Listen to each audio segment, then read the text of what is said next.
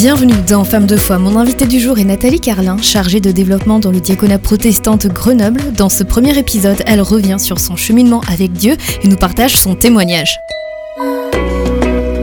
Bonjour Nathalie. Alors vous êtes mariée et mère d'un garçon et d'une fille adoptés tous deux en Colombie et qui aujourd'hui ont respectivement 25 et 21 ans. Dans les années 80, vous avez suivi une formation d'assistante sociale de 3 ans à Marseille. Votre premier poste a été dans une œuvre chrétienne de l'association Baptiste pour l'entraide et la jeunesse à Compiègne afin de créer le service d'accueil d'urgence pour euh, les hommes sans domicile. Vous avez été assistante sociale puis chef de service et directrice de centre d'hébergement. Vous avez majoritairement travaillé dans des structures non chrétiennes. Parallèlement à ça, vous vous êtes engagé comme bénévole dans les maraudes interéglises du dimanche chaud les cœurs de l'association Rue et Foi. 2021 marque vos 30 ans de vie à Grenoble. Depuis 2021 toujours, vous êtes au service du diaconat protestant de Grenoble et vous participez à leur nouveau projet. Côté vie personnelle, vous avez perdu votre mère et votre frère qui se sont tous deux suicidés c'est suite au décès de votre maman que quelque part vous avez découvert la foi en Jésus, bien que vous soyez révolté comme vous l'aviez dit contre l'amour de Dieu et vous aviez alors 16 ans. Je vous donne la parole dans quelques minutes, mais je voulais noter que euh, dans votre parcours, on voit l'importance du travail social, et euh, je vous paraphrase en disant que pour vous, la foi se traduit dans les actes, tout comme euh, le dit l'apôtre Jacques dans sa lettre, car la foi sans les actes est vaine. Aussi, quand j'ai découvert votre histoire, j'étais très touchée par le suicide de votre maman, et pourtant, c'est dans ce drame que Dieu s'est fait connaître à vous. Alors, est-ce que vous pouvez nous raconter votre parcours de foi? Surtout qu'à l'adolescence, en fait, de manière générale, on est révolté contre la vie. Alors, est-ce que vous pouvez nous raconter votre euh, cheminement, votre parcours de foi avec Dieu? Oui, bien volontiers, euh, Wendy. Merci de me recevoir. Euh, effectivement, c'est suite à un drame que j'ai découvert la foi. Euh, mais avant euh, le décès de ma mère, j'ai quand même été élevée euh, dans le milieu catholique, donc j'avais quelques notions de l'évangile et de l'amour de Dieu. Et face à cet événement-là, je me suis vraiment révoltée en me disant que si Dieu était un Dieu d'amour, il ne pouvait pas permettre une chose pareille.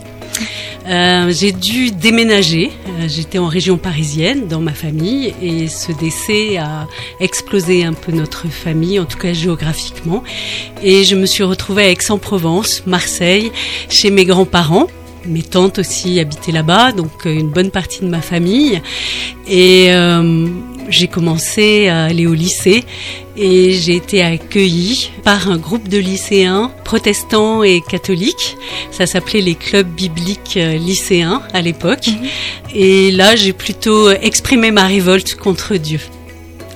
Ce qui s'est passé pendant cette année 79-80, euh, c'est qu'en fait, plus j'étais révoltée, plus je rencontrais des chrétiens de tout horizon, mais des personnes qui avaient vraiment une foi vivante.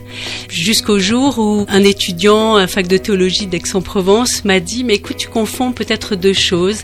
Tu confonds la religion et tu confonds Dieu.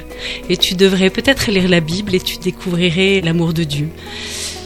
Bon, j'avais jamais lu la Bible, euh, mhm. ils m'en ont prêté une et j'ai commencé à lire et j'ai été euh, très touchée par l'actualité c'est-à-dire je retrouvais des choses sur le cœur humain que je vivais, comme euh, la jalousie, euh, les trahisons avec nos amis qui sont pas vraiment nos amis finalement, etc. Voilà. Et un jour, euh, alors qu'il y avait une grande fête, il y avait un ami chrétien qui m'a dit, mais si tu veux, on peut prier ensemble et demander que Dieu se révèle à toi. J'ai bien rigolé, mais n'empêche que j'ai prié. Et à ce moment-là, j'ai dit, bah écoute, Dieu, si tu existes, que toute la haine qui coule dans mes veines, toute cette révolte, cette colère d'avoir perdu ma mère quelque part, puisse disparaître et que ta paix si tu existes, puisse venir. Et à ce moment-là, j'ai ressenti quelque chose de très fort en moi-même, même physiquement. Et puis cet ami m'a dit, bah écoute, maintenant t'as plus qu'à donner ta vie à Dieu. Alors je l'ai regardé euh, très étonné, je comprenais rien et j'ai dit ah bon, bah on verra ça plus tard, voilà. Et euh, à cette époque-là, c'est là que vous aviez 16 ans, c'est ça Comment s'est ensuite euh, déroulé votre, euh, bah, votre rencontre vraiment avec Dieu? Comment est-ce que vous avez continué ensuite à cheminer de votre côté? Alors c'est simple, j'avais aussi vu, il m'avait emmené voir La Croix et le Poignard, qui est un vieux film, mais moi j'avais pas mal d'amis qui étaient dans la drogue, moi j'étais pas très claire non plus avec ce sujet, et si vous voulez, le fait qu'il y a eu cette prière et que j'ai ressenti quelque chose de très fort, je me suis mis à lire la Bible et au lieu de regarder la télé, au lieu de sortir, j'avais qu'une envie, c'était de découvrir ce livre qui vraiment pour moi était d'actualité. Après, j'ai été au culte. On m'avait proposé plusieurs endroits puisque c'était un groupe écuménique quelque part au lycée, donc je suis allée voir et ça m'a énormément parlé. Il y avait la Sainte Seine par exemple, on prenait le pain et le vin, c'était pas réservé qu'aux prêtres, c'était pour tout le monde. Comme c'est écrit dans la Bible, prenez, mangez, et prenez, buvez. Euh, ceci est mon sang et ceci est mon corps euh, livré pour vous. Donc pour moi, ça avait une réalité. Et puis, je me suis mis à prier. Il y avait des chrétiens avec moi. Et à chaque étape de ma vie, quand j'ai voulu choisir mes études, j'ai aussi demandé à Dieu, mais moi, je veux te servir. C'est toi qui te donnes le sens de ma vie maintenant. Donc, euh, aide-moi à choisir. Et dans chaque étape de ma vie, ça a été comme ça. Mhm. Et à chaque fois, Dieu m'a donné le choix. D'accord. Et euh, Dieu, c'est qui pour vous? Ça peut être euh, difficile à décrire comme mhm. ça. Pour moi, Dieu s'est révélé dans son Fils Jésus-Christ. Et vraiment, euh, il est dit que Jésus-Christ est venu sur la terre pour euh, sauver son peuple. C'est un sauveur. C'est pas seulement un révolutionnaire. C'est pas seulement quelqu'un qui va apporter un message qui pourrait être politique. Il était attendu comme cela. Non, c'est un homme qui est venu avec tout son amour, avec l'amour du Père, de son Père, pour se donner afin que nous, nous puissions être sauvés.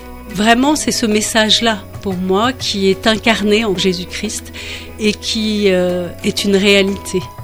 C'est ancré en vous, en fait. C'est ancré en moi, mais c'est aussi euh, une expérience. C'est en mhm. même temps un pas de foi, quelque chose que l'on ne connaît pas et que l'on découvre. Et en même temps, c'est une expérience. C'est-à-dire quand on prie, qu'on a des réponses, voilà, il se passe quelque chose. Vraiment, dans la Bible, on peut trouver tellement de conseils, tellement de consolation. Et je peux vous dire, vu ma vie, que euh, il y a eu des moments vraiment d'interrogation où on n'a plus les mots, on n'a que la douleur. Et pourtant, la parole que l'on peut trouver dans les psaumes, que l'on peut trouver dans l'évangile, vient répondre très particulièrement à ce que l'on ressent. Mm, mm. Là, on a parlé donc euh, de votre foi, de votre maman. Et, euh, il y a eu un autre événement qui a été euh, très difficile euh, pour vous en, 2012 lorsque vous décrivez euh, la perte de votre frère qui lui aussi bah, a décidé de sauter la vie tout, tout simplement. Et vous dites que vous parlez déjà d'un tsunami humain et spirituel, ce qui est complètement compréhensible.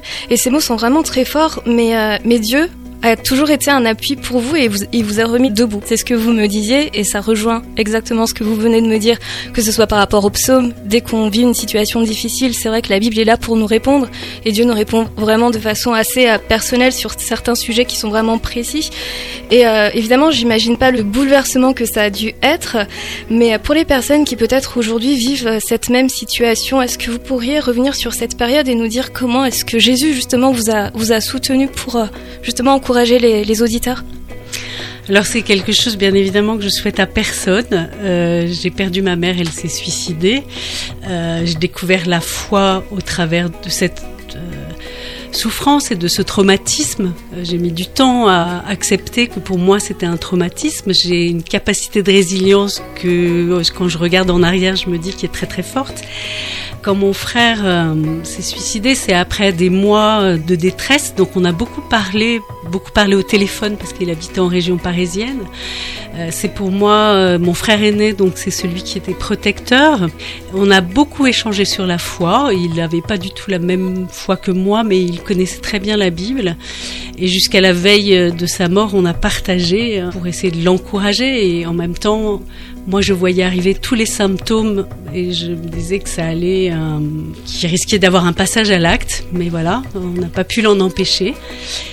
Pour moi, suite à ça, si vous voulez, c'est un tsunami d'abord psychologique parce que ça vous ramène dans quelque chose que vous avez déjà vécu et qui a fait écho.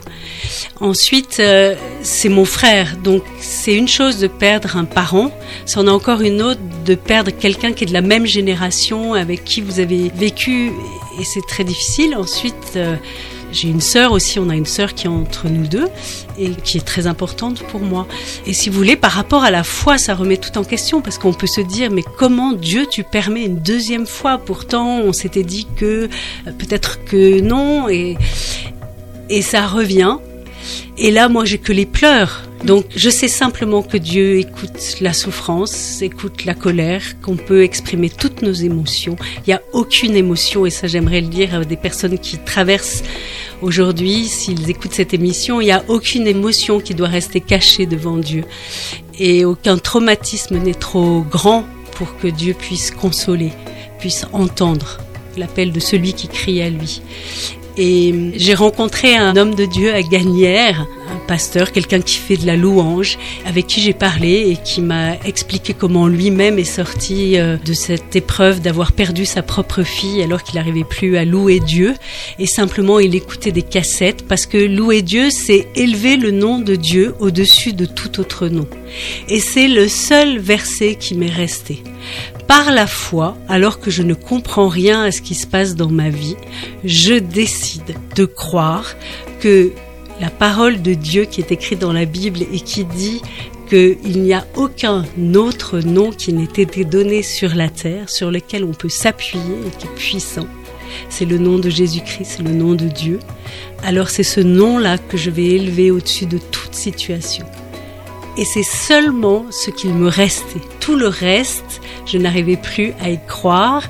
Je ne pouvais que pleurer quand j'entendais dans l'église le culte, les messages, l'encouragement. Et petit à petit, en élevant le nom de Dieu au-dessus de tout nom, alors cette œuvre de reconstruction, cette œuvre de remettre les choses à plat et à leur place dans ma vie se sont passées. Les larmes ont fini par sécher. Et aujourd'hui, je ne sais pas quel est le mystère de Dieu. Je sais que il a accueilli mon frère, mais je ne sais pas plus, mais lui sait, et ça me suffit. Et j'ai aussi été aidée par une psychologue que je suis allée voir parce que je me suis dit c'est un tel tsunami dans ma vie que je veux pas me retrouver en hôpital psychiatrique ou ailleurs, je veux que quelqu'un me connaisse.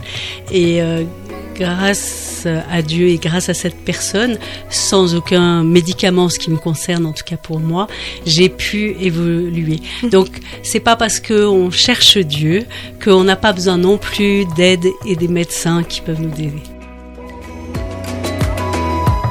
Suite au prochain épisode. C'était Wendy Pépin accompagnée de Nathalie Carlin.